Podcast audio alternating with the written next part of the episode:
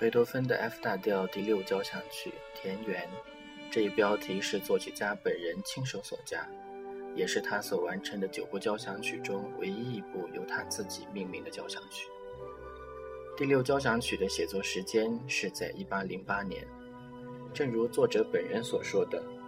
只要对乡村生活有一点体会，就不必借助于许多标题而能想象得出作者的意图。直接去聆听交响曲本身，可能会让人望而生畏。今天所要播放的是由李斯特的钢琴改编版，但是我自己更愿意说，它这个录音是贝多芬、李斯特还有钢琴家古尔德三人的共同作品。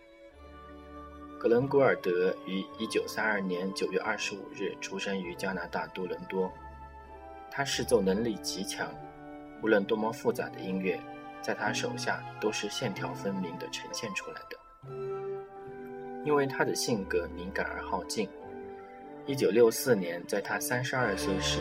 他就宣布不再进行公开演奏，转而全力进行录音室的唱片录制。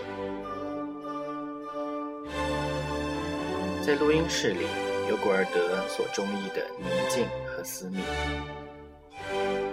第六交响曲的第二乐章名为《小溪畔的场景》。